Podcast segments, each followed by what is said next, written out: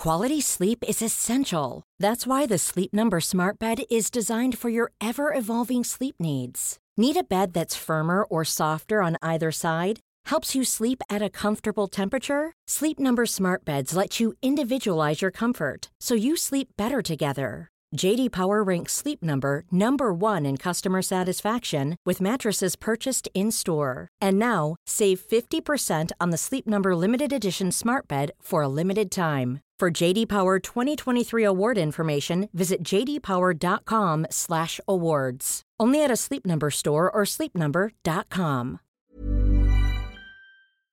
Bienvenidos al Mentis Weekend. Bueno, eh, no Mentis Weekend, Thrive Weekend ya. Eh, luego os contaré un poco por qué. La verdad es que venía, venía caminando ahora eh, hasta aquí y digo, joder, ¿para qué, me- ¿para qué nos metemos en estos líos de montar todo esto? Que fue un auténtico... eh, fue un infierno esta semana con, todos los, con todo lo de apuntarse toda la gente, los pagos, eh, pero nada, ahora ya estamos aquí, espero que nos lo pasemos eh, súper bien. Ya nos lo pasamos bien ayer por la noche, hoy por la mañana también ahí los partidos, aunque perdimos 3-0 la final, pero, pero nada, a partir de ahora empieza lo bueno también. Eh, entonces, bueno, ya sabéis de qué va un poco el día de hoy, ¿vale? Eh, vamos a tener tres, tres charlas, dos eh, sobre todo muy interesantes y luego al final contaros un poco qué es esto, qué es esto de Thrive. Y la, vamos a empezar con, con una conversación con, con Juan Ramón Rayo, que seguro que eh, todos le conocéis ya. Eh, eh, un poco por daros eh, dos datos o, bueno, o, tres datos biográficos de, de Rayo. Rayo es economista y, y, licenciado en Derecho por la Universidad de Valencia. Ahora mismo es profesor en el IE, en el OMA, en la Universidad Francisco Marroquín y, y luego analista económico también en el Confidencial, en Es Radio, yo creo. Eh, y sobre todo también, y por su, su, su faceta más eh, famosa, ¿no? la que más destaca, quizá y muchos le conocéis, pues eh, está mucho en, en redes sociales, en, en, Twitter, con 300 y pico mil seguidores que estuve mirando antes, y 400 y pico mil en YouTube, eh, si no me equivoco, y ahora creo que en Twitch también. No, en, en TikTok, no sé si.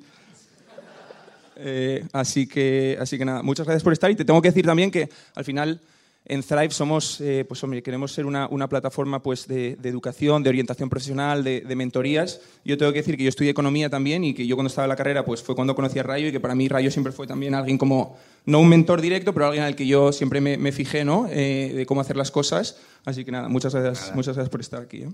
Entonces, me he traído una libretilla para que no se me olvide todas las cosas que, que te quería preguntar. Eh, y la primera es, como te decía, somos una plataforma de orientación profesional, de, oye, ayudar a la gente a decidir un poco su camino. Entonces la pregunta es, oye, ¿por qué y cuándo tú decidiste eh, que ibas a ser economista? Eh, pues relativamente pronto, probablemente alrededor de los 15, 16 años. Ahí en ese momento, bueno, me, llamaba la atención los datos económicos y, y, me interesaba, pues de alguna manera, comprender por qué pasaban las cosas, comprenderlas pues a, la manera en la que se pueden entender, claro, a los 15 o a los 16 años, que es de manera muy, muy pobre, pero, pero bueno, sí tenía esa curiosidad intelectual y, y llegó a mis manos, bueno, ya fue por ordenador, o sea que realmente ni siquiera físico, eh, un, un Word de un libro que se llama La economía en una lección de Henry Hazlitt, que fue el primer libro de economía como tal que leí. Y, y ese libro me animó todavía más a ser economista porque eh, quienes lo habréis leído sabéis que es un libro que, desmonta, eh, bueno, el credo keynesiano, podríamos decir. Quizá un credo keynesiano muy, muy simplista, pero lo desmonta al menos los lugares comunes que se han extendido del pensamiento keynesiano yo en ese momento no estaba predispuesto, ni mucho menos, a ser anti-keynesiano. De hecho, todas las falacias que, que, va comentando Hazlitt, digamos que yo las tenía incorporadas como, como verdaderas. Eh, por ejemplo, como que no se crea riqueza si, si, se gasta más. Pues si se gasta más, se creará más riqueza, ¿no? Se estimulará la actividad económica. Y la sencillez con la que Hazlitt eh, va desmontando esos, esos errores y, sobre todo, la perspectiva que aplica Hazlitt, que es, es un enfoque que, intento aplicar, con acierto o no, pero que intento aplicar, que es, decía Hazlitt, el buen economista no se fija solo en lo que se ve, sino también en lo que no se ve, intenta analizar, descubrir qué es aquello que, no se ve. Por cierto, ahora que estoy escribiendo un libro contra Marx, también es ese un enfoque bastante marxista, de tratar de buscar la, la realidad oculta. Eh, debajo del fenómeno de la categoría económica. Y también decía Hadlit no solo fijarse en los efectos de corto plazo, sino también en el largo plazo. Entonces, esa perspectiva, que es una perspectiva, yo creo, económica muy interesante, eh, me, zarandeó intelectualmente y, y agitó todavía más mi curiosidad para querer ser economista. Y pues, estudiaste la carrera eh, con muy buenas notas. Hay un, un tuit eh, ya mítico de Juan Ramón Rayo comparando las matrículas de Juan Ramón Rayo con Pablo Iglesias, que puede tenía ser más que Pablo Iglesias. Puede ser que, que, lo hiciera, no me acuerdo, sí, puede ser. Eh, Pero sí, más que Pablo Iglesias. Y luego... Lo cual, por cierto, tampoco quiere decir nada, ni para Pablo Iglesias ni para mí, pero bueno, ya que Pablo Iglesias lo mencionaba cada dos por tres, pues mencionémoslo todo. Exacto.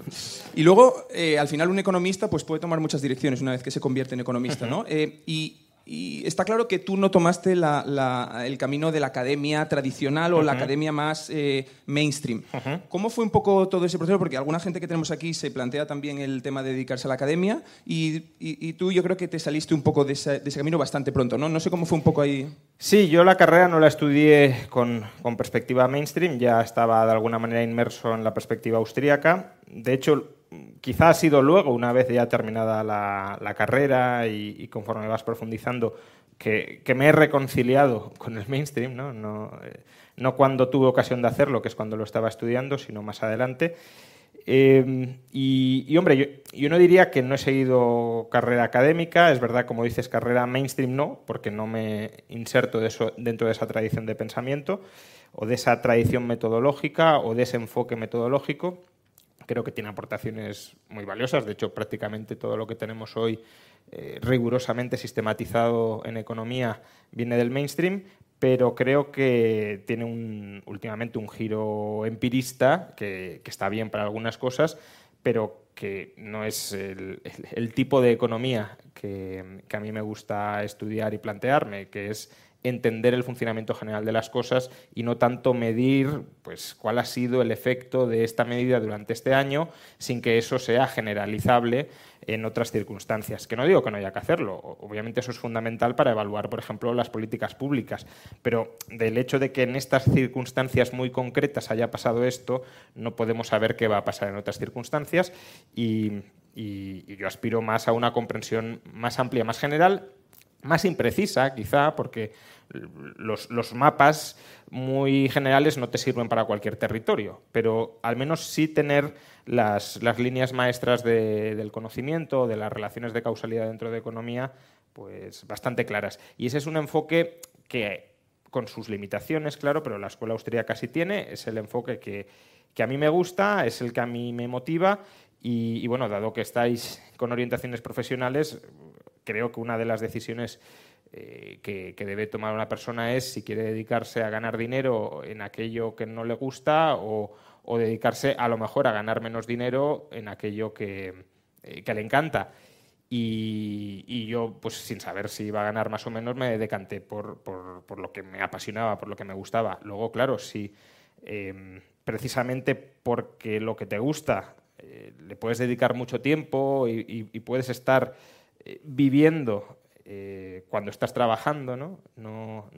De nuevo, citando a Marx, no, fuera de casa cuando estás en el trabajo, sino en casa cuando estás trabajando, eh, pues si, puedes hacerlo, todavía tenderás a, a, dedicarte más, a esforzarte más, a mejorar y quizá en ese caso también termine llegando el dinero precisamente por, por haberte especializado tanto en eso, porque estás dispuesto a dedicarle tanto tiempo, que, bueno, te conviertes en un especialista relativo en eso y eso puede tener valor, claro.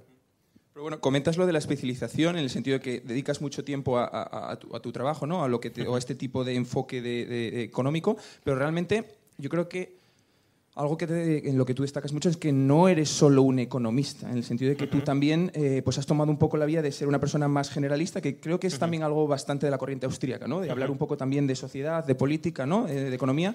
Entonces, un poco, eh, por, por, qué ese, esa, esa, esa, approach un poco más general? Entiendo que es por gusto, pero, pero no sé también cómo ayuda luego tu entendimiento de la parte económica. Sí, decía Hayek que el economista que, no es, solo, que, que es solo economista no es un buen economista.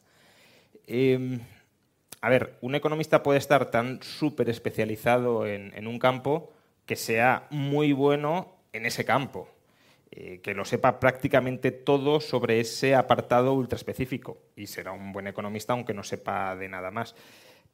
Pero si intentas tener una comprensión más amplia de muchos fenómenos, es muy difícil compartimentalizar la, realidad eh, y, independizarla y desvincularla de otras facetas que también están en la realidad. Entonces, por ejemplo, los austríacos son mucho de decir, una cosa es la economía y otra es la psicología, y son dos campos totalmente separados. Bueno, hasta cierto punto puedes hacer esa separación para más o menos delimitar cuál es tu campo de enfoque, eh, qué, tipo de estudio quieres realizar Quiero decir, no es lo mismo geología que economía. Entonces, algún tipo de demarcación tiene que haber. Pero es verdad que son campos de estudio que están entrelazados. Y quien dice psicología, dice antropología, dice incluso biología, eh, por supuesto política. Eh, muchas veces a los liberales se nos critica que no tenemos en cuenta que el mercado no existe en su forma pura y que siempre aparece entrelazado con formas políticas. Bueno, hasta cierto punto puede ser cierto, pero precisamente por eso tienes que estudiar también política, la lógica de la acción política al estudiar economía, porque va a estar ahí y te vas a enfrentar a ello. Entonces, todo eso que al final, si lo queremos, lo podríamos agrupar como ciencias sociales, sin, ir eh, fragmentando la, realidad en esto es economía, esto no es economía, sino la comprensión del comportamiento en sociedad del ser humano y buscar también sus analogías con el comportamiento de otros animales no humanos en su sociedad y ver qué, semejanzas tienen, qué diferencias, eh, por qué unos comportamientos se pueden coordinar de unas maneras, por qué otros se tienen que coordinar de otras. Eh, y eso parte, obviamente, de la distinta naturaleza de cada especie y de los mecanismos evolutivos que han desarrollado para coordinarse eh, en sus sociedades de un modo u otro. Pues todo eso creo que está muy vinculado y muy entrelazado y a poco que intentes salirte de tu zona de confort y para aprender tienes que salir continuamente de tu zona de confort, pues, pues te vas a encontrar con eso. Yo al principio era bastante escéptico con que alguna vez mm, pues, fuera a explorar otros campos muy distintos de incluso la economía monetaria, porque era lo que me gustaba y es, bueno, y es lo que más me gusta, ¿no? Pero decía, no, no, yo me voy a quedar en esto y no voy a ir más allá. Pero es que a poco que intentas entender algo que vaya más allá de esa frontera, ya tienes que ir explorando otros campos de conocimiento que también son apasionantes. Y em, algo que también se ve mucho en cuando debates con la gente y demás es que eres una persona como con unos principios muy claros, que sabes defender muy bien. Eh, pero en todo este, este camino ¿no? de, de, pues, de, crecimiento intelectual que has tenido los últimos pues, 15 años o 20, ¿cuáles son los dos o tres puntos o uno los que te vengan a la mente en los que has cambiado de opinión? Porque realmente eh, el que estudia para confirmar, pues no estudia, ¿no? Y, eh, seguramente tú hayas estudiado y has cambiado de opinión en, cosas, ¿no? Sí, muchas veces. No te sabría decir, muchas son cosas tontas eh, y puedes cambiar varias veces de opinión. Por ejemplo, yo he ido cambiando, ahora que estábamos hablando, ya lo he mencionado varias veces, pero bueno, es en lo que estoy ahora y por tanto es en lo que tengo más en la cabeza. Mi opinión sobre Marx la he ido cambiando muchas veces conforme he ido leyendo. Al principio lo leía con una perspectiva, pues bueno, este señor es un idealista o que no entiende bien las cosas. Si digo esto y me escuchan marxistas me crucificarán porque obviamente Marx es materialista, pero idealista en el sentido de eh, que sueña con una sociedad ideal que nunca va a llegar, aunque él crea que está determinada por las leyes de la historia. Eh, luego empecé a tener una opinión algo peor, luego algo mejor y ahora estoy en una fase también de una opinión, al menos personal, eh, sobre Marx bastante mala por, por, lo que algunos, si me estáis siguiendo en Twitter eh, los últimos días, habréis visto. Bueno, eh, cosas en las que he cambiado de, de, opinión, pues una muy, muy clara, creo yo, que además incluso afecta a... Pues, he dicho antes, lo que más me gusta es la teoría monetaria. Pues en el núcleo duro, o uno de los núcleos duros, es pues, eh, la, polémica o la posición coeficiente de caja del 100%, reserva fraccionaria. Yo empecé siendo eh, pro coeficiente de caja 100% y hoy creo que se me considera incluso entre los 100%istas pues uno de los más eh, odiados enemigos del coeficiente de caja del 100%. Por tanto, ahí he dado una vuelta bastante importante. También Keynes. De la misma manera que, que con Marx creo que he ido teniendo una opinión peor sin estar... A ver, no estaba predispuesto a tener muy buena opinión, eso es verdad, pero eh, mm, cuando leáis el libro, cuando salga, si lo leéis, comprobaréis que la primera parte, que es un resumen de las ideas de Marx, eh, está tratado con la mayor exquisitez intelectual posible, o delicadeza más que exquisitez, delicadeza intelectual posible. Es decir, no, se encontrará ningún, ninguna animadversión personal y, lo que se busca es retratar las ideas del autor de la manera que yo considero, me podré equivocar, ¿eh? pero de la manera que yo considero eh, más, más realistas y más eh, ajustadas a lo que pensaba el autor posible. Y eso que hay muchísima polémica sobre qué quiso decir Marx aquí o allá. Bueno, la forma menos mala, menos contraria o que más difícil sea de criticar para el autor. Pues de la misma manera que en el caso de Marx, digamos, he ido no evolucionando hacia grandes simpatías personales, en el caso de Keynes, que sí que le tenía una animadversión personal e intelectual eh, inicial, tenía un sesgo anti-Keynes, eh, por la que había leído, por supuesto, de mm, pues, Hadley, de Rothbard, e incluso de Mises.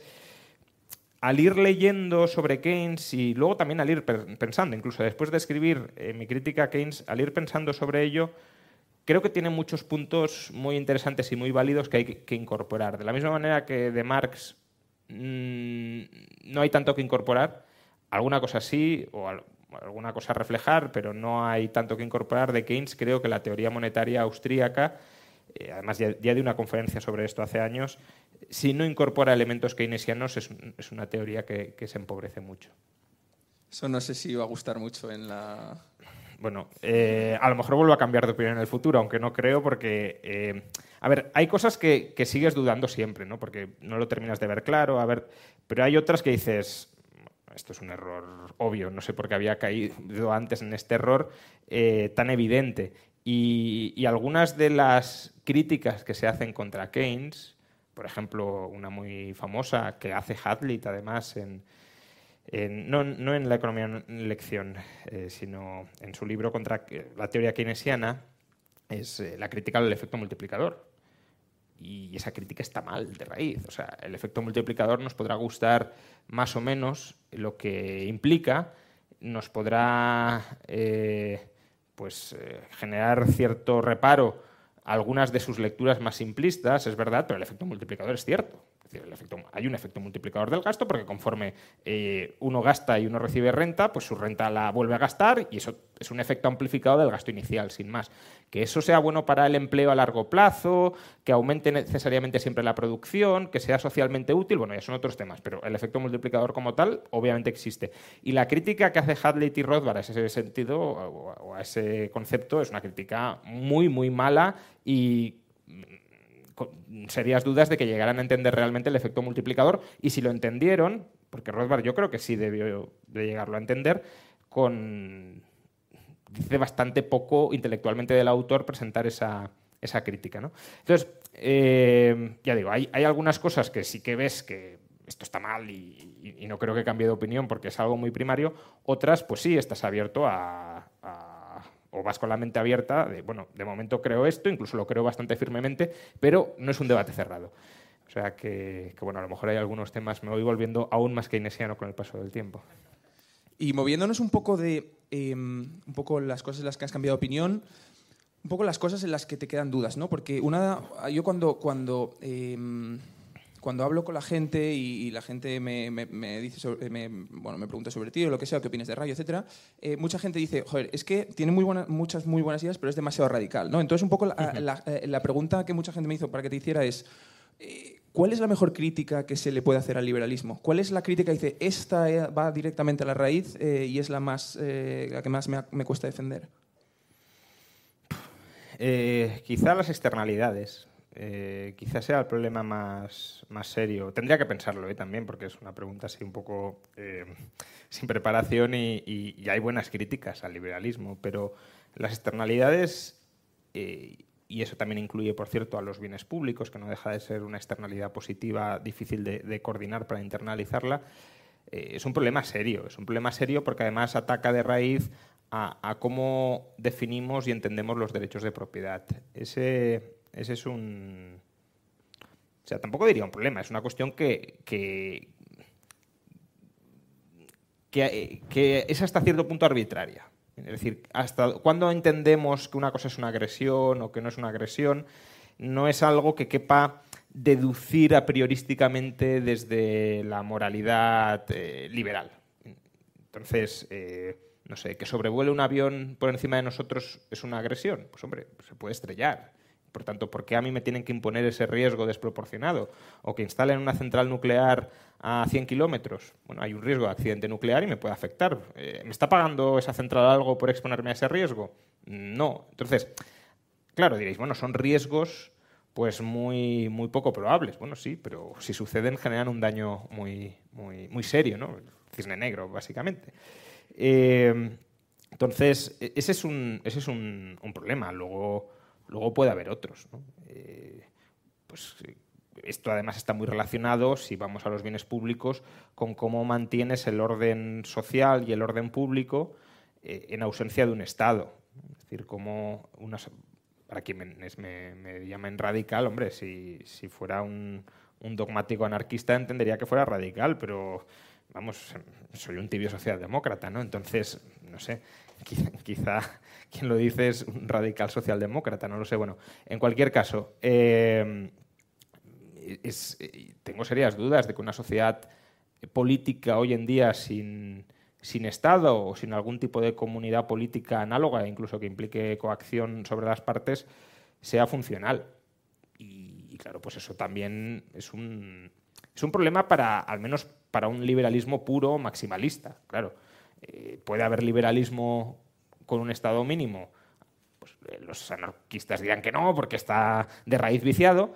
Y, comparto que idealmente, claro, si, fuera totalmente puro no debería, pero bueno, eh, incluso con eso se puede crear una sociedad más o menos libre, o se puede establecer una sociedad más o menos libre, vigilando siempre ese mal que nos expanda.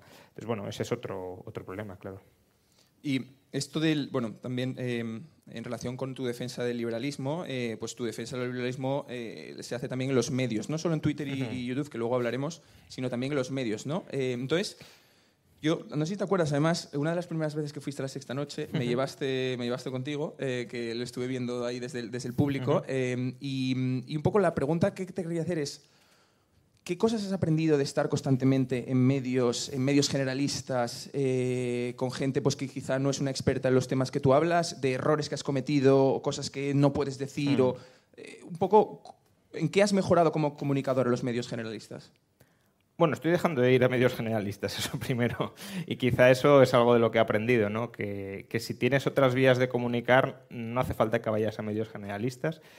Em, y, confío en que cada vez, o sea, les deseo lo mejor a los profesionales que trabajan allí, por supuesto, pero confío que cada vez tengan menos presencia porque, eh, bueno, es un, es un escaparate, pero es un escaparate donde no se profundiza demasiado. Entonces, bueno, cosas que se aprenden yendo ahí, en gran medida es un show, que eso eh, queda claro para todo el mundo que, lo ve.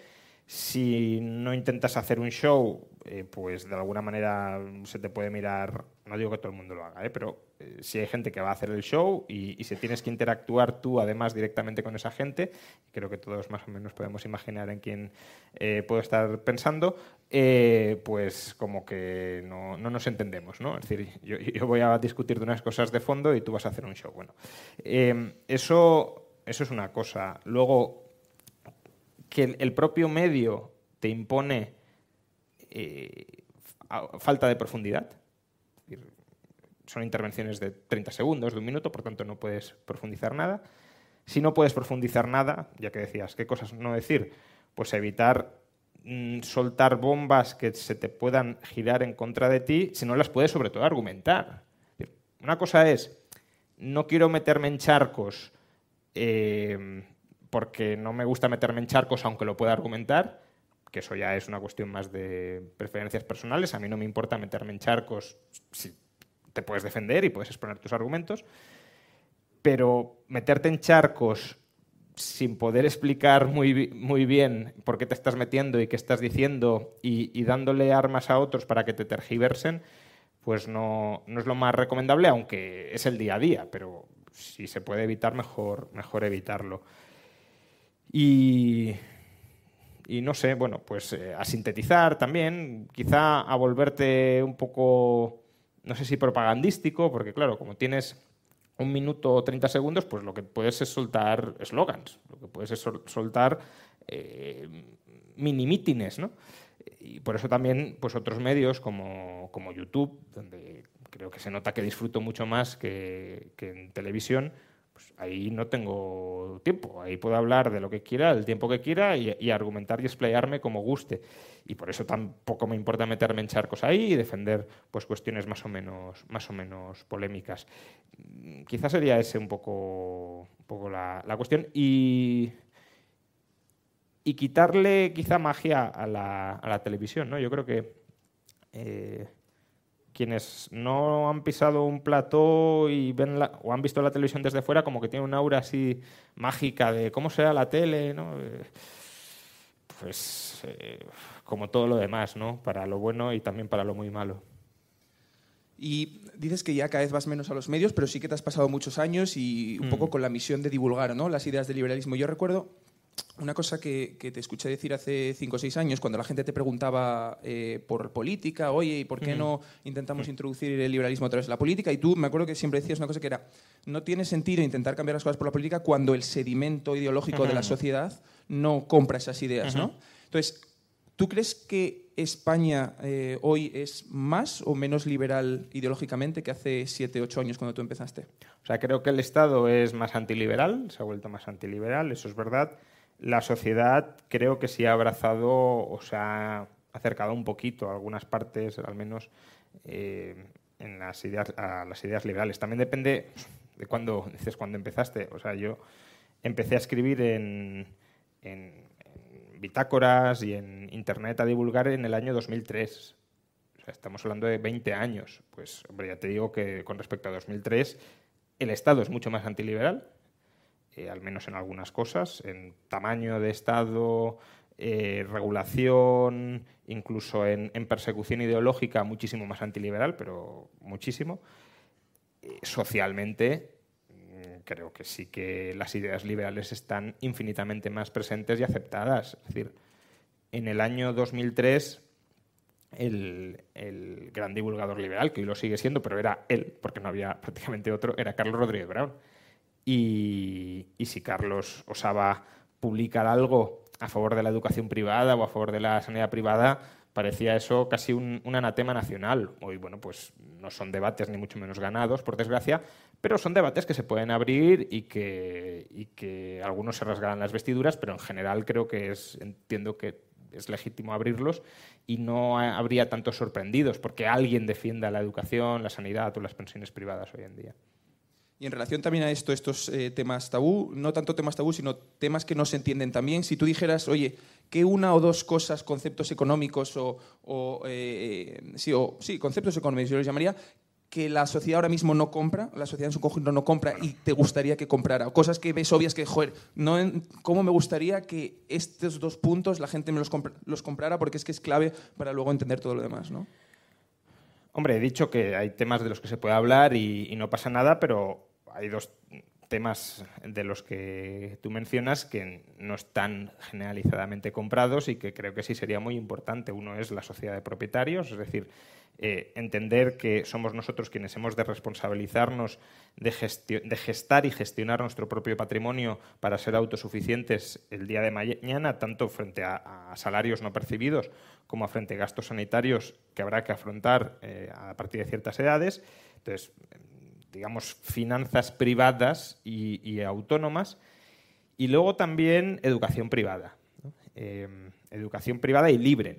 Es decir, ya no tanto privada por ser privada, sino porque si no es privada no puede ser libre, es decir, si está bajo la tutela del Estado nunca será libre, pero sobre todo libre, es decir, que pueda haber eh, modelos educativos distintos y en competencia. Y añadiría un, tercer punto, eh, que quizás es un, un, tema del que no suelo hablar tanto, eh, que sí está en una revolución liberal para España, de hecho es el penúltimo capítulo, eh, antes de la transición, y, creo que es muy importante, pero es algo tan alejado de la sociedad actual que, suena como incluso raro o marciano, pero que es la fibra social o la fibra comunitaria. Es decir, hoy en día, eh, si alguien tiene un problema y no tiene la red familiar a su alcance, solo tiene el Estado.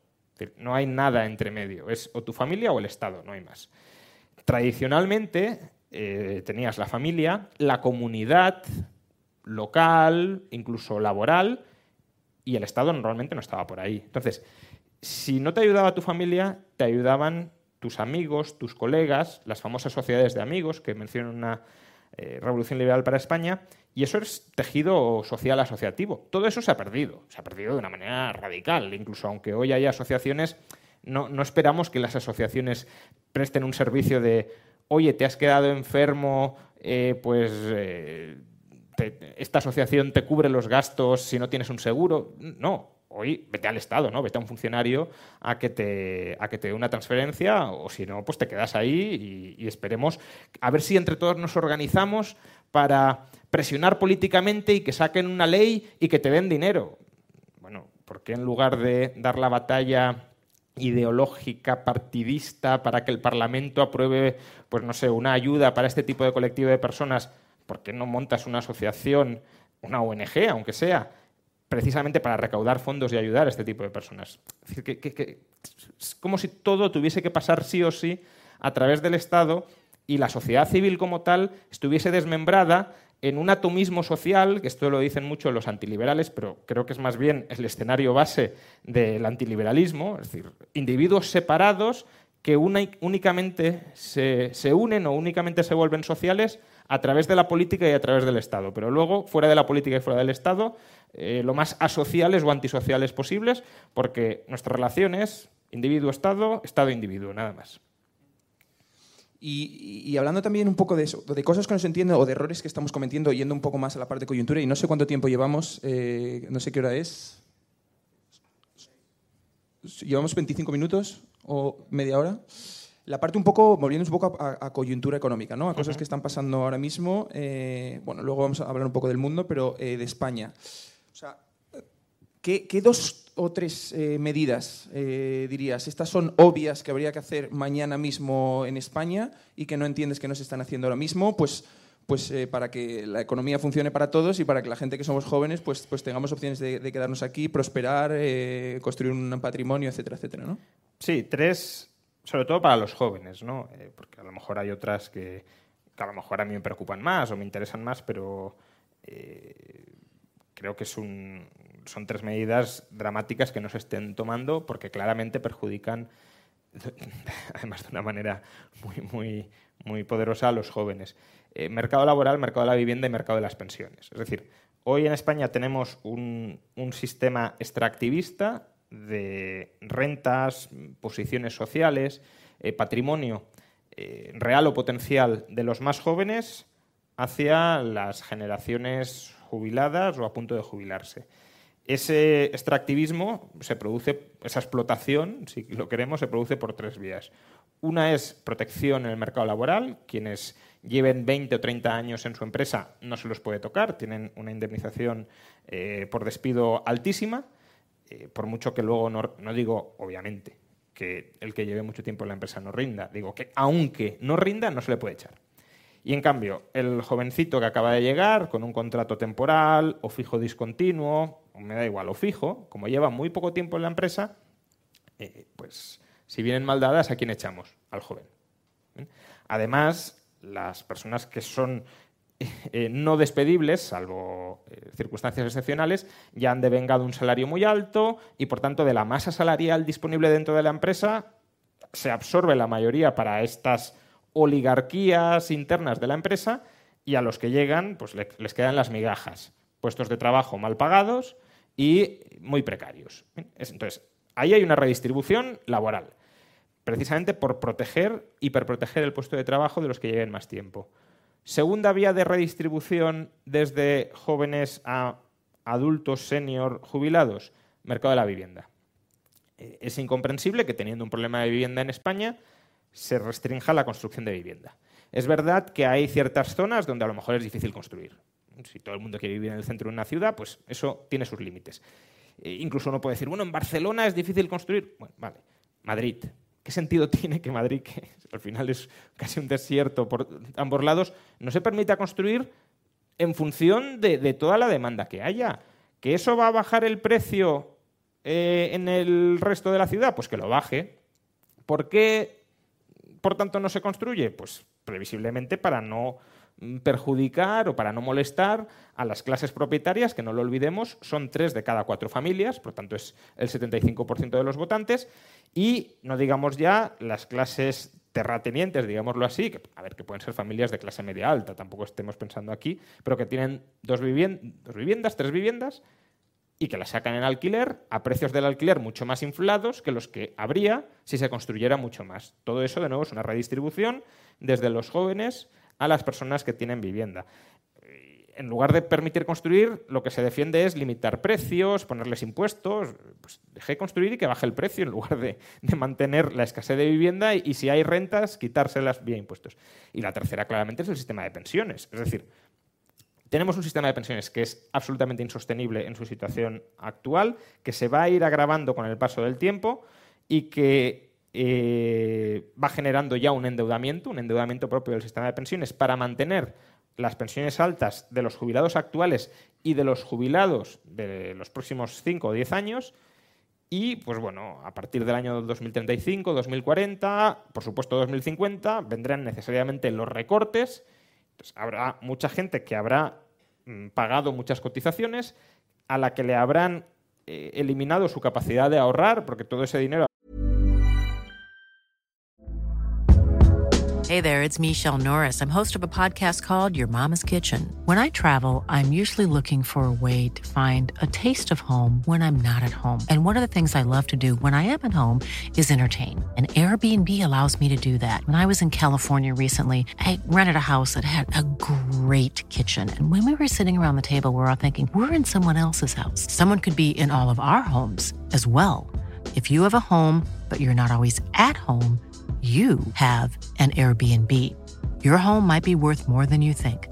Find out how much at airbnb.com/slash host. It's that time of the year. Your vacation is coming up. You can already hear the beach waves, feel the warm breeze, relax, and think about work. You really, really want it all to work out while you're away. Monday.com gives you and the team that peace of mind. When all work is on one platform and everyone's in sync, things just flow wherever you are. Tap the banner to go to Monday.com. Hey, I'm Ryan Reynolds. At Mint Mobile, we like to do the opposite of what Big Wireless does. They charge you a lot, we charge you a little. So naturally, when they announced they'd be raising their prices due to inflation, we decided to deflate our prices due to not hating you. That's right. We're cutting the price of Mint Unlimited from $30 a month to just $15 a month. Give it a try at mintmobile.com slash switch. $45 upfront for three months plus taxes and fees. Promote for new customers for limited time. Unlimited more than 40 gigabytes per month. Slows. Full terms at mintmobile.com. Habrá ido a la Seguridad Social y luego le meterán el hachazo. Entonces, es una descapitalización por tres vías, un parasitismo por tres vías de, de los jóvenes. Pero claro, 10 millones de pensionistas, 75% eh, de las familias propietarias de vivienda, eh, bueno, incluso la mayor parte del, mercado laboral o son funcionarios o son puestos de trabajo eh, indefinidos. Pues claro, ¿qué gobierno va a luchar contra todo eso si, si, si son la mayoría de votantes? ¿no? Y un político lo que quiere es perpetuarse en el poder. Está claro que estos problemas eh, estructurales, eh, nos los vamos a encontrar eh, cada vez más eh, y el de las pensiones un día nos lo vamos a encontrar probablemente. Y, bueno, ya nos lo estamos encontrando, ¿no? porque ya están subiendo cotizaciones, van a subir mucho las cotizaciones a los autónomos. Claro, nos dicen, no, el sistema es sostenible, no os preocupéis. Bueno, no os preocupéis. O sea, cualquiera que vea las series eh, de población esperables es para preocuparse, pero es que incluso dentro de ese discurso de no os preocupéis, ya me estás metiendo ahora el sablazo. ¿Cómo no me voy a preocupar si ya me estás diciendo que a los autónomos les querías a algunos multiplicar por cuatro las cotizaciones mensuales? Si no hay motivo para la preocupación, ¿por qué les multiplicas hasta por cuatro las cotizaciones mensuales?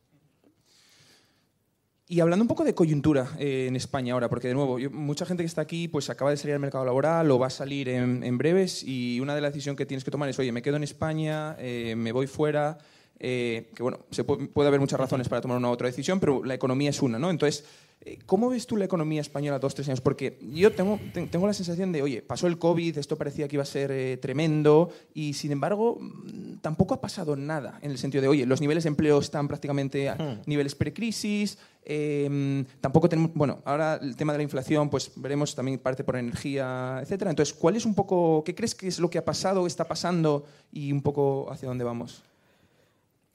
Yo ahora mismo estoy en un momento un poco pesimista sobre la evolución económica futura. Eh, hace un año, año y medio, eh, no tanto, eh, pero ahora un poco más pesimista, sí. Eh, primero, si miramos, es un poco deprimente, pero en 20 años no hemos crecido nada.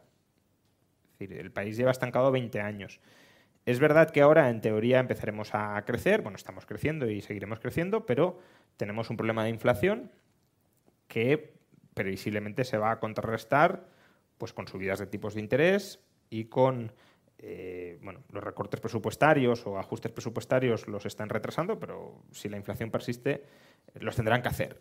es- es inevitable. Y todo eso, pues según cómo se haga, puede desacelerar mucho la, la economía española, bueno, europea, estadounidense, la economía en general. Y luego tenemos pues una montaña de deuda pública, casi 120% del PIB, más deuda potencial en pensiones, que nos aboca a un escenario, yo creo, de, de impuestos altos. Eh, me cuesta ver que, no sé, que el nivel de impuestos del año 2007, por ejemplo, eh, vuelva. Es decir, ¿vamos a, regresar a un IVA del 16%? No lo creo. ¿Vamos a ver el IRPF a niveles, pues no sé, del 40%, tipo marginal máximo? No lo creo. Eh, ¿Se va a bajar el impuesto sobre sociedades? Hombre, no es del todo imposible eso en concreto porque la recaudación no es tan importante, entonces se podría hacer por ahí, no sé si llega un gobierno que quiera apostar por esa vía, a lo mejor lo podría llegar a hacer, pero tampoco lo creo. Entonces, la seguridad social, ¿van a bajar las cotizaciones? Desde luego que no. Entonces, vamos a una situación de impuestos cada vez más altos para mantener un Estado que además tampoco la calidad es claramente decreciente, ¿no? Con, con la sanidad se, se ve. Se dice que la sanidad pública española es de las mejores del mundo, pero al mismo tiempo también se nos dice que eh, la están desmantelando por los recortes y en parte, bueno, es cierto que la sanidad pública se ha deteriorado mucho, pero porque no hay dinero, incluso subiendo impuestos no hay dinero, ¿no? Entonces, bueno, todo eso, bueno, y no digamos ya la gestión de los fondos europeos que se está haciendo, que parecía que iba a ser- un salto, ¿no? algunos decían la, segunda gran transformación de España desde que entramos en la Unión Europea. Bueno, yo siempre fui muy escéptico y parece que eh, más bien vamos a un proceso de despilfarro masivo sin grandes consecuencias, eh, más allá de ese despilfarro, claro. Entonces, creo que a corto plazo hay incertidumbres en el horizonte serias, es decir, cómo se combate la inflación sin generar una desaceleración fuerte o incluso una recesión. Y, a medio largo plazo, el país que se nos ha dejado durante los últimos 20 años, en términos de deuda y de calidad de las instituciones, es bastante deplorable. Y eso teniendo en cuenta que además no hemos crecido en 20 años. Y bueno, por poner una nota positiva eh, y preguntarte también, una oportunidad que parece clara para España es todo esto del remote eh, work, ¿no? de trabajar en remoto, poder trabajar desde España em, eh, pues para empresas internacionales, etcétera.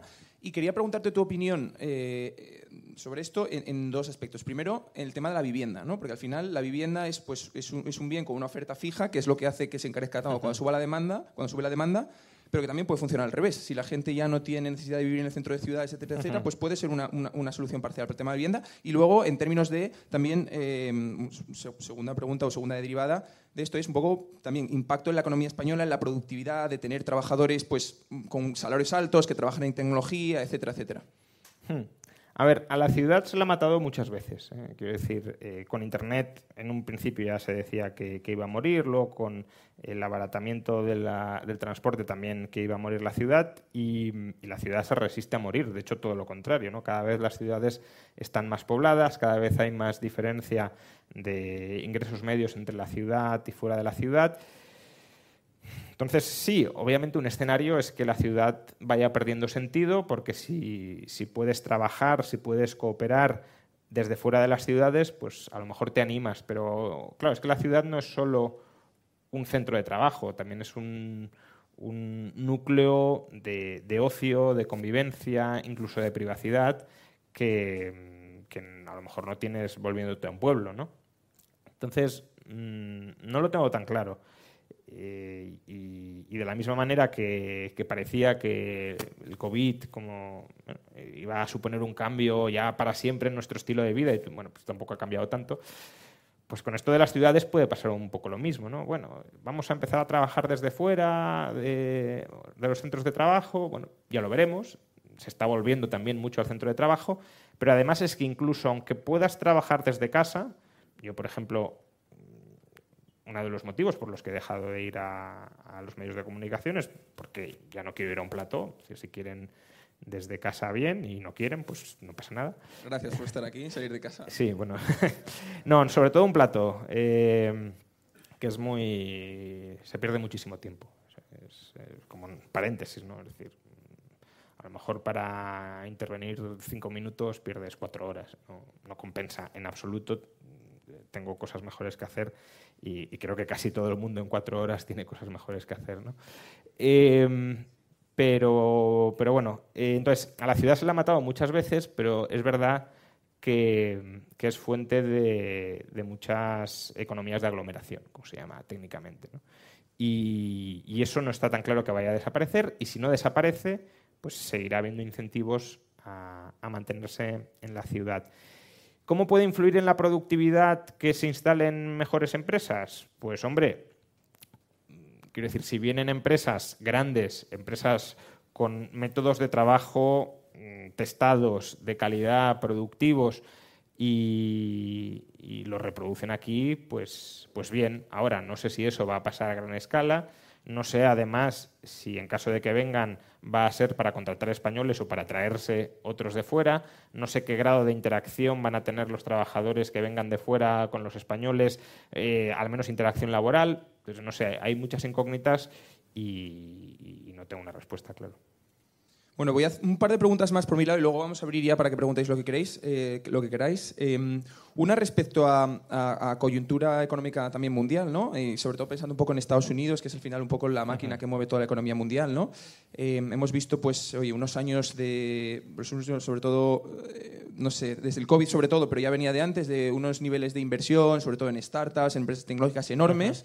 Eh, y ahora parece pues, que eso se ha acabado. ¿no? Entonces, ¿dónde crees que.? Y, y, eso es algo que se habla mucho en economía austríaca, ¿no? El ciclo de tipos de interés bajos, inversión, malas inversiones que se acaban destruyendo capital, etcétera, etcétera. ¿no? ¿Dónde crees que estamos ahora mismo en el ciclo y cómo, y cómo de profundo que es que va a ser si es que todavía queda por bajar? A ver. El, el, motivo por el cual, o uno de los motivos por el cual hubo tanta inversión en startups y ahora está pues, esfumándose es básicamente por los tipos de interés. Es decir, cuando los tipos de interés están muy bajos, supongo que muchos aquí habrán estudiado finanzas, pero el tipo de activos que son más sensibles eh, a, los tipos de interés bajos son los de mayor duración, es decir, aquellos cuyos flujos de caja están ubicados más a largo plazo en el tiempo, típicamente una startup, ¿no? es decir, eh, una empresa que de momento no es nada y ya veremos si en algún momento lo es y si lo es, lo será muy en el largo plazo. Con lo cual, esos tipos de interés bajos incrementan sobreproporcionalmente el valor de sus proyectos de inversión frente a otras empresas ya consolidadas. Ahora es al revés, claro, si están subiendo los tipos de interés, pues no te vas a este tipo de proyectos tan, tan a largo plazo. Eh, a ver, que ha habido un, exceso de gasto agregado que ha generado cuellos de botella, eh, está ahí, ¿no? Es decir, es incuestionable. Los cuellos de botella pueden haber sido influidos también por la pandemia, por la guerra, pero no, no es el único motivo. Es más, en, prácticamente en todo lo que hablamos o decimos o llamamos cuello de botella, la producción está en máximos históricos. Entonces, ¿Cómo puede ser que algo que esté en máximos históricos de producción sea un cuello de botella? Pues porque será un cuello de botella en relación a un nivel de gasto que está en máximos históricos. ¿Y por qué el nivel de gasto está en máximos históricos? Pues por el gasto público, por el gasto fiscal, eh, es decir, cheques, por ejemplo, en Estados Unidos, o por la política monetaria. Entonces, claro, si ahora la política monetaria se restringe para enfriar la economía, sí que podemos tener una desaceleración eh, importante. Desde luego en Estados Unidos. Es decir, en Estados Unidos veo complicado que, se frene la inflación. Bueno, se frene quizá no sea el mejor término. Que vuelva la inflación al 2% a largo plazo sin prácticamente sin recesión. Eh, en España es distinto, ya veremos si hay o no, porque España todavía no ha recuperado sus niveles eh, pre-pandemia, por tanto aún tiene algo de margen para rebotar, y luego la, situación va a estar muy influida por el turismo. Entonces, claro, si pese a una recesión seguirán viniendo turistas y demás, podríamos capear algo el, ciclo. Pero en Estados Unidos, ¿cómo enfrías la economía sin, sin, dañarla? ¿no? ¿Cómo, ¿Cómo persuades a los agentes de que las expectativas de inflación tienen que bajar mucho si lo que siguen viendo es gasto masivo y a puertas, pues simplemente cerrando el grifo del gasto y por tanto abocando a la economía a una situación complicada. Se comentaba también como un follow-up pequeño a esto, em, oye, la Fed no puede seguir subiendo, tipo, eh, subiendo tipos con la bolsa cayendo, ¿no? Y yo leía informes que decían, no, es que precisamente lo que quiere la Fed es que la bolsa caiga. Bueno, eso lo dijeron ellos mismos, que decir, no hace falta. dijeron, solo vamos a controlar la inflación si los eh, accionistas, los inversores en bolsa sufren incluso dijeron, cuando había caído un 3% desde máximos, no, esto no es suficiente, tienen que sufrir mucho, mucho más.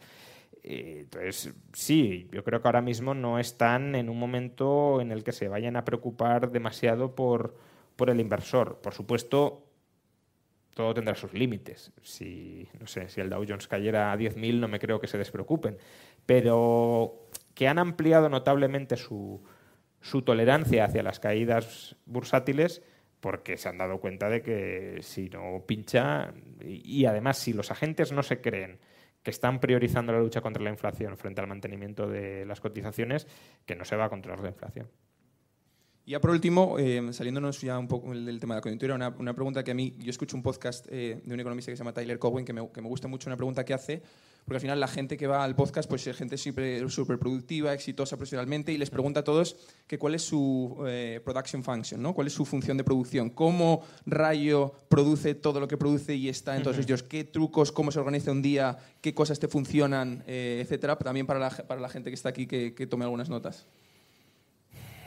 A ver, yo... ¿Durmiendo poco? sí, bueno, seis, siete horas. Tampoco eh, hace falta dormir mucho menos. Y, probablemente, y quiero decir, probablemente mucha gente aquí duerma, duerma menos incluso, ¿no? Eh, a ver, eh, por un lado, buscar sinergias. Eso es importante. Mm, yo es verdad que hago muchas cosas, pero reciclo muchas cosas. Escribo un artículo y del contenido de ese artículo hago un vídeo. Entonces, bueno, ahí tienes dos materiales. Luego, si eh, en el artículo comento algo, claro, intenta ser un artículo muchas veces de, pues eso, política económica aplicada. Pues si analizo una noticia económica desde una perspectiva de teoría económica, ese ejemplo me puede servir para clase, por ejemplo. Pues, oye, vamos a comentar la actualidad o cómo encaja la actualidad con esto que estamos viendo. Eh, de la misma manera, si estoy investigando sobre algo más técnico, más duro, igual que ahora pues, puedo estar investigando sobre Marx, pues eso, esa perspectiva, ese enfoque, ese conocimiento, luego lo puedo reciclar, no, todo, claro, pero algunas cosas irás haciendo conexiones en artículos, en vídeos, en clases. Entonces, al final es mm, tratar de que el trabajo que hagas, aprovecharlo al máximo y no se pierda para la mayor cantidad de cosas, porque si tienes que empezar de cero en cada cosa que haces, obviamente no hay, no hay tiempo. Y luego, yo creo que no es tanto productividad cuanto producción. Es decir, echarle muchas horas, pero le puedes echar muchas horas y con intensidad porque te gusta, porque yo cuando estoy haciendo otras cosas, a lo mejor estoy pensando, a ver si puedo volver ya a casa para seguir eh, leyendo el libro este que estaba leyendo o, seguir escribiendo la línea argumental en la que me he quedado. A veces, eh, pues hay, hay, días, no muchos, eh, afortunadamente, pero que puedo dormir ocho horas y me despierto a las cuatro no porque me haya puesto el despertador ni nada, sino porque digo, es que se me quedó esto en la cabeza anoche y no lo he escrito y, me tengo que ir a, escribirlo, ¿no? Y, eso lo haces si te gusta.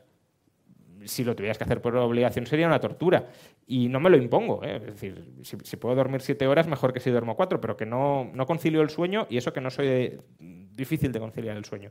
Pero si se te quedan las, ideas pendientes de algo que te gusta, pues tienes como las, ganas, ¿no? Supongo que a muchos os habrá pasado de niños, ¿no? La, ilusión del día siguiente, a lo mejor si tenías un juego o lo que sea que querías experimentar, pues lo mismo con el, con el trabajo, claro, en la medida de lo posible. No, no, por desgracia, no todo el mundo tiene esa suerte de poder trabajar en algo que le apasione, pero en la medida en que se pueda intentar influir o en la medida en que tengamos elección para acercarnos a algo que nos guste, creo que vale mucho la pena por lo que decía antes, porque eh, no solo porque ganas hasta cierto punto calidad de vida, o a lo mejor la pierdes, no lo sé, por estar tan, tan pendiente de eso, ¿no? Pero eh, creo que al final sí tienes una mayor satisfacción, porque es que si no, ocho horas al día, si son ocho de, jornada laboral, lo ves como algo perdido, como, como algo que has tirado el día y, ojalá no fuera ahí. Eh, y luego además no lo puedes reaprovechar para nada, porque dices, bueno, es que esto es algo ajeno, ¿no? Aquí de nuevo metemos el concepto de alienación de Marx, es algo ajeno totalmente a mí, no, no, no lo reconozco como cosa mía ni lo quiero incorporar en mi vida. En cambio, si trabajas en algo que te gusta, pues todo lo que haces es como una expansión de tu propia personalidad, es, bueno, es eh, autor y obra, ¿no? Es, es, tu obra, es tu obra reconocible y, y reaprovechable. Y, y eso, pues es factible en la medida en que en que trabajes en algo que te gusta, claro. Entonces, yo creo que eso serían las sinergias y, echarle muchas horas en algo que te apasiona. no, lo de autor y obra es una metáfora, o sea, una forma de decirlo que, que me parece que está muy guay. Eh, preguntas, yo creo que un par o así eh, tenemos tiempo, ¿no? No sé si alguien quiere hacer preguntas. ¿Paso yo el micro? Ah, vale.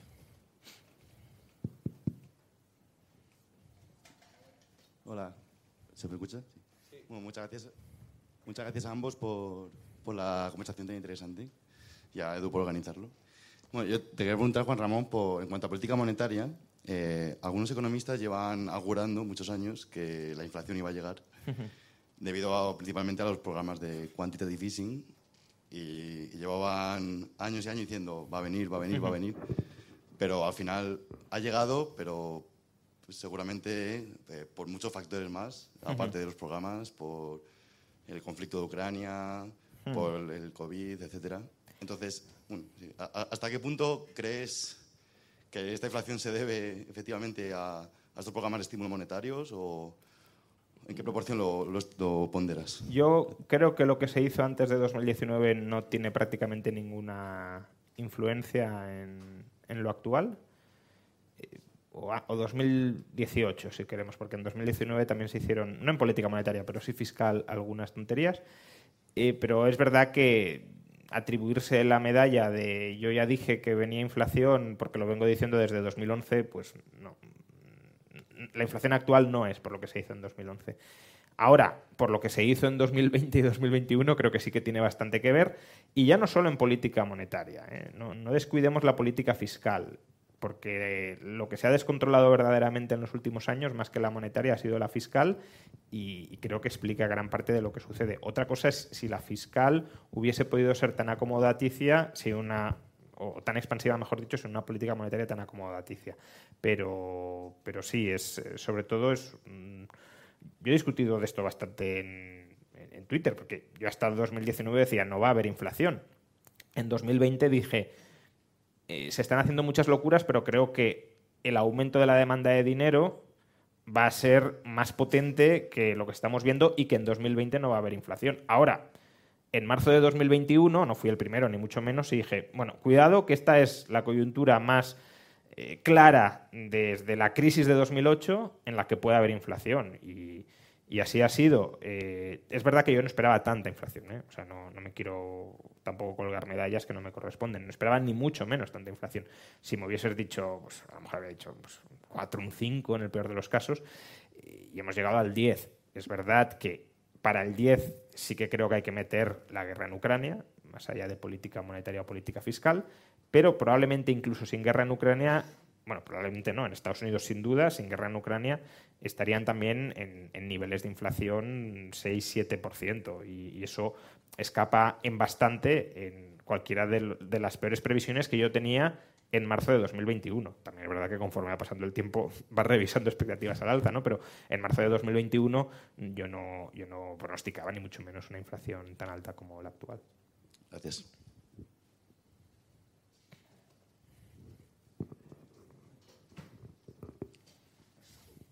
Eh, bueno, acabas de decir ¿no? que la inflación es mucho más alta de lo que esperabas y ¿crees que hay un riesgo de esta inflación? ¿O crees que es algo relativamente temporal? A ver, eh, aquí, claro, la respuesta que voy a dar es como, hombre, sí, así seguro que no te equivocas.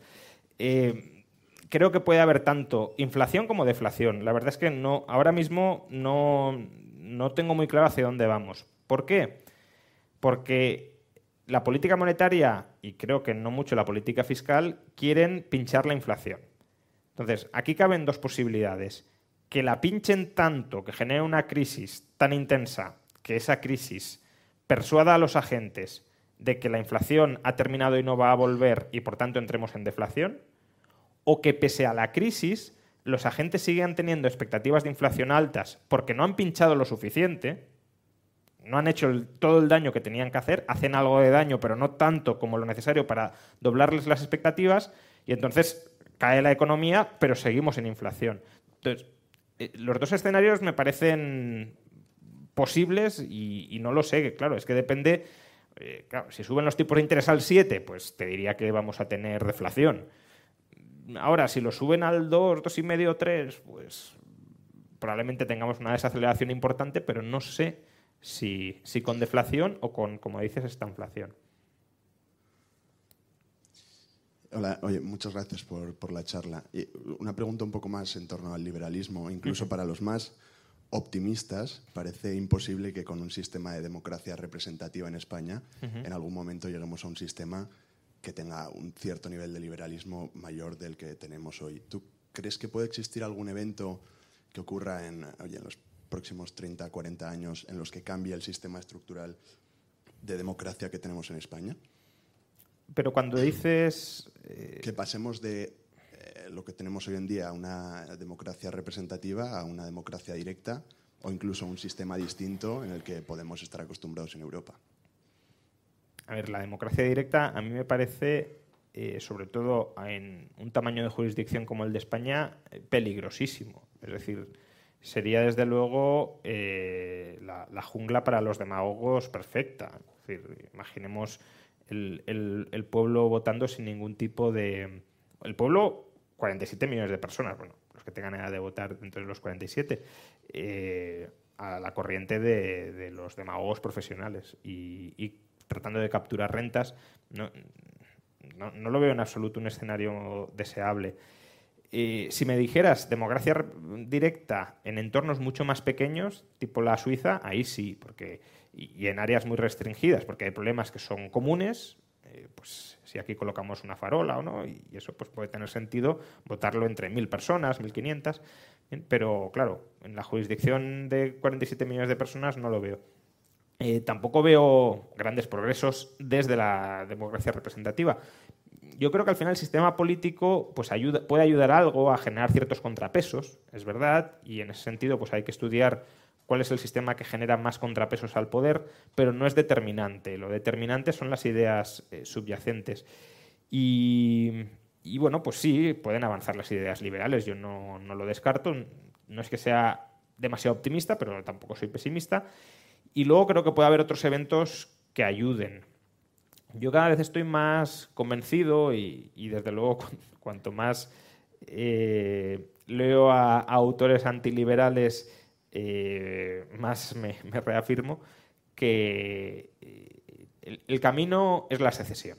Es la secesión, es la reducción, por supuesto, del tamaño geográfico de los estados y es el reconocimiento del derecho a separarte políticamente de un Estado. Que eso se podrá articular como se articule, porque es verdad que la secesión individual no es muy practicable, pero secesiones a, a un nivel mayor que el individuo, pero mucho menor que el Estado-nación, eh, por supuesto que sí. Y, si llegamos a ver escenarios de, secesión más o menos eh, extendidos, incluso institucionalizando un cierto derecho de secesión, que no lo veo imposible, ahí creo que las reglas de juego cambiarían muchísimo y, sí que habría muchas posibilidades para que el, el, liberalismo arraigue, porque es que si se permite separarte, el parásito no tiene opciones. Es decir, el parásito vive porque no quiere separarse de ti. Si tú te puedes separar del parásito, el parásito se tiene que readaptar. Interesante, gracias.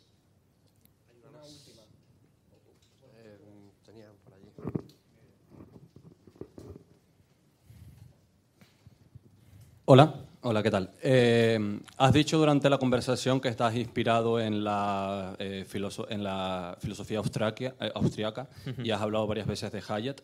¿Cómo ves el potencial de la tecnología blockchain en dos temas que has hablado, que son la propiedad, en este caso digital, y en la distribución de riqueza con nuevos incentivos? Bueno, sí, como forma de registrar propiedad digital, bien. La cuestión es qué parte de la riqueza la queremos tener digitalmente. ¿no? Eso es lo que todavía, no sé, al final la vida la desarrollamos sobre todo en un mundo no digital. Lo digital hoy en día es un medio para disfrutar de cosas en el mundo no digital, pero no es un fin en sí mismo. No vivimos, no disfrutamos en gran medida en lo digital. ¿no? Entonces, ¿hasta qué punto tener propiedades, en eh, propiedades digitales contribuye a, mejorar nuestra vida? Pues eh, lo veremos, lo veremos, pero de momento no lo tengo muy claro. Lo digo sobre todo por los NFTs y demás, sí, que bueno, pues como forma de registrar arte, coleccionismo, de momento pues eh, tiene su lugar, pero, bueno, yo la casa no la quiero tener en un mundo virtual, la quiero tener en, en un mundo físico, ¿no? Que quizá en el futuro, si nos vamos al metaverso y demás, quiero tener una casa digital, en el mundo digital muy bonita y muy grande, pero hoy por hoy no es así. Distinta es la, otra cuestión de la transferencia de valor. La transferencia de valor, si es una transferencia puede ser representativa, digital, virtual, y por tanto ahí sí puede jugar un papel, ya lo está jugando a la hora de preservar parte del valor que intersubjetivamente reconocemos que algo tiene. Pero eso es instrumental para en última instancia, adquirir o, redistribuir valores en el mundo real, no en el, bueno, en el virtual también, pero yo le veo utilidad porque se puede utilizar en el, en el mundo real. Y, bueno, pues sí, Bitcoin sobre todo puede ser un, contrapeso. Eh, a ver, hay algún, yo, no soy ni mucho menos maximalista, ni creo que va a ser eh, absolutamente disruptivo y que va a acabar con el Estado, no. Pero contra las manifestaciones más autoritarias del Estado, probablemente sí sea un, contrapeso importante. Ahora, en sociedades como Suiza, incluso como Estados Unidos o como, o como la eurozona, no creo que vaya a cambiar tanto las cosas. ¿Por qué? Pues porque más o menos aquí tenemos monedas hombre, decir esto con la actual inflación, ¿no? Pero bueno, abstrayéndonos un poco de, la situación, de la coyuntura actual, tenemos más o menos monedas bien gestionadas y por tanto la ventaja relativa de Bitcoin frente a estas monedas no tan desastrosamente gestionadas, pues no es tan grande. Claro, si me dices Argentina, Turquía, todo esto, pues, pues sí, claro, ahí eh, sí. Pero, pero bueno, también te sirve para que aquí no degeneremos en eso. ¿Eh? Porque saben que si vamos en esa dirección tenemos una alternativa y eso pues obviamente también es muy importante. No sé si queremos hacer una ultimísima, ultimísima, que había varias y me da pena... Eh, no, no, no, digo, digo, porque es que sé que tú querías hacer una pregunta, que me lo habías dicho ya tal y... Gracias. ¿Qué tal? ¿Qué tal? Em, es un poco teórica y es... Yo entiendo que el libre mercado es bueno porque las empresas sirven al consumidor y se van depurando las que no lo hacen. Pero también entiendo que el individuo puede igual tener dos voluntades. Es decir, tú puedes, por ejemplo, querer ponerte en forma y también querer comer en el McDonald's al mismo tiempo. Tienes ahí una contradicción en tu voluntad. Y entiendo que muchas empresas pueden ganar dinero y ser recompensadas por el bien mercado beneficiando la primera voluntad, la de, por ejemplo, ir al McDonald's. Eh, entonces, una sociedad liberal podría encontrarse con que mucha gente es obesa, mucha gente vive sin paz mental porque está estresada por las redes sociales, por ejemplo, porque no tienen el control, la responsabilidad individual para, para gestionar sí mismos, o que no ahorran porque se pasan la noche mamado gastando y no, son capaces. O sea, y, ahora entiendo, que puedes decir, bueno, eso ya el, el individuo tiene que ser responsable de sí mismo. Pero ¿y qué pasa si por naturaleza el ser humano no es responsable? Si es más vicioso que virtuoso. Sí, no, es una cuestión interesante. A ver, el, el libre mercado es un sistema para maximizar la producción de, de mercancías, ¿vale? de riqueza. No le pidamos al libre mercado que consiga cosas que no está concebido ni programado para, para conseguir. El libre mercado es cómo maximizamos o cómo optimizamos los recursos disponibles para maximizar las necesidades de aquellos que están participando en ese proceso de producción y de transformación de la naturaleza en mercancías. Eh, Pero claro, la, la buena sociedad, digámoslo así, no requiere solo tener mercancías, puede ser condición eh, necesaria pero no suficiente. Hacen falta más cosas.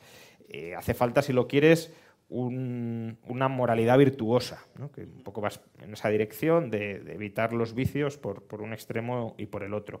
Y eso el libre mercado no te lo da, o al menos no te lo da el libre mercado eh, de producción de mercancías. Hay algunos que hablan de libre mercado de las ideas, de libre mercado de los valores morales. Bueno, bien, pero el libre mercado productivo, económico, tal como lo entendemos, desde luego no te lo da. Por eso el liberalismo es más que el libre mercado. El liberalismo no es solo producción, sino también es asociación personal. Ahora, yo siempre digo que el liberalismo es una filosofía política incompleta. ¿Por qué es incompleta? Porque no te pretende dar solución a todos y cada uno de los problemas que pueden surgir en una sociedad. El liberalismo lo que hace es establecer las reglas para la coexistencia pacífica. Ya está. Para que nadie tenga prioridad moral sobre otro. Tu vida es tan legítima, tan digna o tan eh, vivible como la mía. Tú no tienes por qué mandar ni convertirte en un tirano sobre mí ni yo sobre ti. Ahora, una sociedad donde se respeten esas reglas mínimas puede ser una sociedad totalmente disfuncional, como dices tú. Sí, si la gente, eh, no sé, pues es- libremente se droga masivamente, pues será una sociedad de individuos disfuncionales. Sí, eso es así. Ahora, tampoco existe un- una solución muy clara a eso, porque eh, una solución liberal sería, bueno, pues que la sociedad civil, como decía antes, se autoorganice para pues, transmitir valores morales correctos, costumbres, usos adecuados de, la propia vida, ¿no? Es decir, explicarle a la gente que puede estar algo perdida, pues cómo vivir una vida recta, si lo queremos sin obligarles, sin convertirles en tus esclavos, sino transmitiéndoles la, la- la información, la formación, persuadiéndoles. Pero tú me podrías decir, y tendrías razón, bueno, pero es que a lo mejor eh, todos los seres humanos son viciosos y, y nadie se quiere organizar para eso, o aunque se organicen no tienen éxito. Vale, pero entonces la alternativa, ¿cuál es? Que lo haga el Estado, pero el Estado también está compuesto por esos hombres viciosos. Con lo cual, tampoco el hecho de instituir un monopolio de la violencia y del control sobre la sociedad que está compuesto por los representantes de los mismos viciosos que pueblan la sociedad, te va a solucionar mucho o te tiene por qué solucionar mucho. Es más, se desarrollan una serie de dinámicas internas dentro de ese mundo de la competición por el poder que todavía pueden agravar o envilecer más al ser humano, porque creo que tenemos todos muy claro que eh, una persona fuera del ámbito político puede ser una bellísima persona y en el ámbito político convertirse en un monstruo. Luego también puede haber personas que sean monstruos en ambos ámbitos, pero que incluso si eres una bellísima persona en el ámbito privado, en la política te puedes convertir en un killer, en un monstruo o estás fuera. Entonces, sí, es un problema, pero no, no tengo muy clara cuál es la solución. Es como buscar una especie de perfeccionismo en el ser humano que a lo mejor el propio ser humano no está llamado a esa absoluta perfección. Gracias. Bueno, oye, eh, lo vamos a dejar aquí, que llevamos una hora larga. Gracias por estar aquí, Nada. Juan. Muchas Eh, gracias, Edu, y, y nada, felicidades por, por toda la iniciativa. Gracias. Bueno, nada.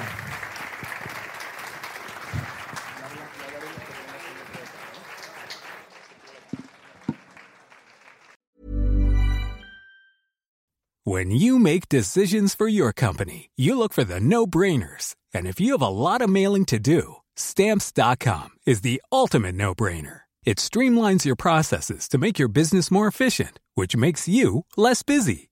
Mail checks, invoices, legal documents, and everything you need to keep your business running with stamps.com. Seamlessly connect with every major marketplace and shopping cart. Schedule package pickups and see your cheapest and fastest shipping options from different carriers with rates up to 89% off USPS and UPS rates. And with the Stamps.com mobile app, you can take care of mailing and shipping wherever you are. Make the same no-brainer decision as over 1 million other businesses with Stamps.com. Sign up with Code PROGRAM for a four-week trial, plus free postage and a free digital scale. No long-term commitments or contracts.